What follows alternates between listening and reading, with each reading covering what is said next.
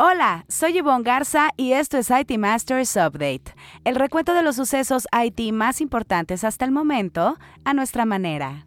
FedEx lanzará una nueva plataforma para competir contra Amazon. El CEO de Google advierte que recortes de personal están lejos de terminar. México requiere el doble de la infraestructura existente para la demanda de 3, 4 y 5G.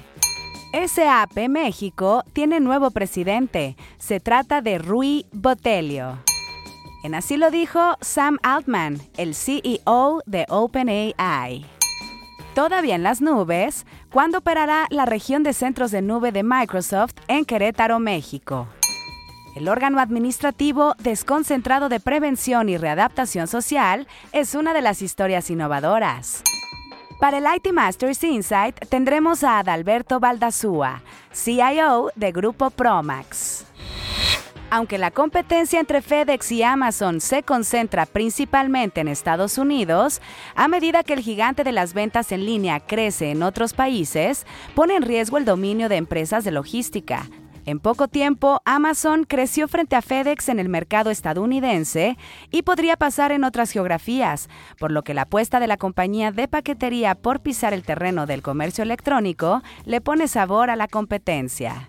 Pero antes de entrar en materia, revisemos otros temas candentes en el dossier. Sundar Pichai, CEO de Google, envió un memo la semana pasada en el que adelantó que habrá más recortes de los ya anunciados a principios de mes, mismos que dimos cuenta en este podcast. De acuerdo con el sitio The Verge, Pichai afirmó que tienen grandes ambiciones e invertirán en sus principales prioridades, por lo que dijo, tenemos que tomar decisiones difíciles. El director ejecutivo de Google aclaró que los recortes no serán de la magnitud del año pasado, cuando la empresa despidió al 6% de la plantilla, alrededor de 12.000 personas. Y también dijo que los de este año tienen como objetivo eliminar niveles jerárquicos para agilizar la operación y ser más rápidos en áreas. Un empleado de la compañía citado por Bloomberg comentó que los despidos en Google ya son cosa de todos los días. ¿Será? Esta semana, en Historias Innovadoras, donde le contamos acerca de un proyecto ganador de las más innovadoras, es el turno del órgano administrativo desconcentrado de prevención y readaptación social. Francisco Iglesias, director editorial de NetMedia, nos cuenta. Con el proyecto Constancia Digital de Antecedentes Penales Federales, el órgano administrativo desconcentrado Prevención y Readaptación Social mejoró la atención ciudadana, eliminó gastos por traslados locales y foráneos o los pagos a gestores externos y agilizó el tiempo invertido para obtener el documento.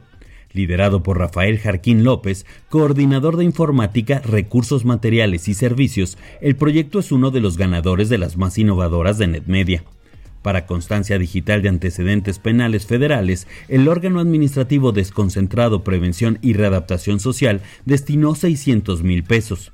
El proyecto consiste en la automatización de la emisión de las constancias de antecedentes penales federales expedidas a ciudadanos mexicanos radicados en el extranjero, naturalizados mexicanos y extranjeros residentes en el país. Ahora con la CURP se valida ante el Registro Nacional de Población la personalidad del solicitante y se recibe la información de su base de datos. Validada la personalidad, se realiza una búsqueda en las bases de datos del órgano para determinar si el solicitante recibirá una constancia de no antecedentes penales federales o una donde se describan los delitos federales por los cuales hubiese sido sentenciado. Se creó un repositorio digital de información que mantiene cifrada la base de datos, además de mantener registros que permitan saber el detalle de los movimientos que el personal operativo pudiera realizar en la aplicación. Muchas felicidades al órgano administrativo desconcentrado Prevención y Readaptación Social por ser una de las historias innovadoras 2023.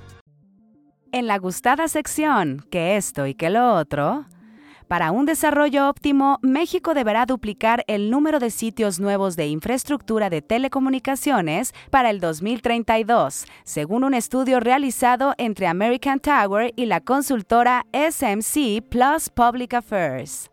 Según el reporte, América Latina necesita implementar más de 200.000 sitios para el 2030, pues estima que la industria alcance 454.000 ese año y para 2032 560.000, lo que representa todo un reto.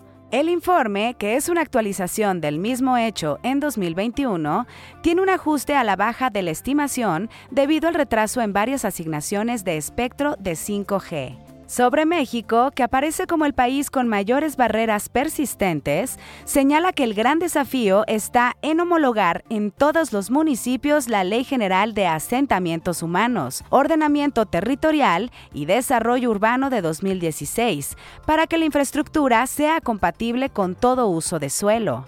Otros países evaluados fueron Argentina, Brasil, Chile, Colombia, Costa Rica, Paraguay y Perú. SAP México nombró a Rui Botelho, quien fungía como director de operaciones de la empresa en Brasil, como su nuevo presidente. Ángela Gómez dejó el puesto tras apenas dos años para explorar nuevas oportunidades, según informó la compañía de forma escueta. SAP México aseguró en un comunicado que su nuevo presidente pondrá su enfoque en ofrecer las mejores soluciones basadas en la nube, negocio que le ha representado crecimiento consecutivo por más de 19 trimestres. Botelio, quien se unió a SAP por primera vez en 2015, se dijo muy entusiasmado y agradecido de asumir este nuevo reto en un momento clave para SAP. Gómez, como presidenta de SAP México, asumió el año pasado la presidencia de la AMITI y tras su salida, la asociación nombró como interino a su tesorero, el CEO de Indra Insight en México, Oscar Díez. Todavía en las nubes, está entrada en operación de México Central, el complejo que Microsoft anunció a principios del año pasado se estaba construyendo en Querétaro. Su estructura modular le permitiría albergar tres zonas de disponibilidad. Esperemos tener pronto actualización al respecto. Esta semana, en Así lo dijo, donde resaltamos una frase que a lo largo de la semana las y los reporteros de IT Masters Mag hayan escuchado de conferencias o entrevistas, tenemos a Sam Altman, el CEO de OpenAI, quien durante su participación en un panel sobre inteligencia artificial en la reunión del Foro Económico Mundial en Davos, se refirió a la demanda de The New York Times y sus planes para incluir en contenido de terceros. Escuchemos. With the New York Times, as I had understood it, we were in productive negotiations with them. We wanted to pay the New York Times a lot of money to display their content. We were as surprised as anybody else to read that they were suing us in the New York Times. Um, that was sort of a strange thing. But we, we would, we, we, we are open to training on the New York Times, but it's not our priority. We actually don't need to train on their data. I think this is something that people don't understand is any one particular training source that doesn't move the needle for us that much. Um, what we want to do with the content owners, like the New York Times, and like deals that we have done with many other publishers, and we'll do more over time, is when a user says, hey, ChatGPT, what happened at Davos today? We would like to display content, uh, link out, uh, show brands of places like the New York Times or the Wall Street Journal or any other great publication, and say, here's what happened um, today, here's this real time information um, that you're, and then we'd like to pay for that. We'd like to drive traffic for that. Um, but it's displaying that information when the user queries, not using it to train the model. También queremos escucharle a usted. Si tiene algún comentario constructivo o sugerencia de temas a tratar, escríbalo en redes sociales con el hashtag ITMastersUpdate. Estaremos pendientes de su retroalimentación. Ahora sí, el tema candente de la semana. FedEx anunció que lanzará una nueva plataforma de comercio basada en datos en otoño próximo. Bajo el nombre FDX, brindará a los comerciantes en línea soluciones de comercio electrónico de extremo a extremo, según la compañía. La nueva plataforma tiene como objetivo ayudar a las empresas a gestionar su cadena de suministro, vender a los clientes y gestionar las entregas. El anuncio de FedEx tuvo lugar durante el Big Show de la Federación Nacional del Retail. La compañía basada en Arkansas señaló que combinará sus herramientas comerciales existentes, como el acceso a miembros de ShopRunner, un mercado de comercio electrónico que adquirió en 2020 con nuevas funciones. Con FDX, FedEx quiere recuperar el mercado de logística contra Amazon, que ha ganado terreno sobre ella y UPS. Tan solo en 2022, el gigante de las ventas en línea realizó más entregas de paquetes a domicilio en Estados Unidos que cualquiera de las dos empresas. La rivalidad viene de años atrás. En 2019, FedEx se negó a renovar un contrato para transportar carga de Amazon a través de su aerolínea Express. Para el IT Masters Insight de la semana, en la que un líder IT nos comparte una recomendación de algún reporte, libro, reflexión o estrategia, es el turno de Adalberto Baldazúa, CIO de Grupo Promax. Bienvenido Adalberto, danos el IT Masters Insight de la semana. Primeramente quiero agradecer por la oportunidad y me gustaría comentarles de un modelo extraído del libro Cómo ser un buen jefe y líder este modelo es conocido como escalera de Tugman, que nos apoya con el desarrollo de equipos para proyectos, el cual está dividido en cinco fases, donde cada una corresponde al proceso de maduración del equipo. Fase 1. Formación. Los miembros se reúnen para definir los objetivos y roles del proyecto. Todavía no se conocen y es habitual que se manifiesten diferencias entre los individuos. Fase 2. Turbulencia. Las discusiones sobre la mejor manera de hacer las cosas se convierten en desacuerdos. Surgen divisiones que amenazan con desintegrar el equipo. Fase 3. Normalización. Si la fase anterior es completada con éxito, el conflicto entre miembros se habrá transformado en cohesión, dando lugar a un ambiente de trabajo en el que cada individuo es consciente de cuál es su rol dentro del equipo. El equipo comienza a priorizar los objetivos colectivos dejando a un lado rencillas e intereses particulares. Fase 4. Desempeño. Se produce un aumento considerable del rendimiento del equipo. La confianza y la coordinación de sus miembros mejora considerablemente y el número de conflictos es bajo. Se ha alcanzado la fase de alto rendimiento.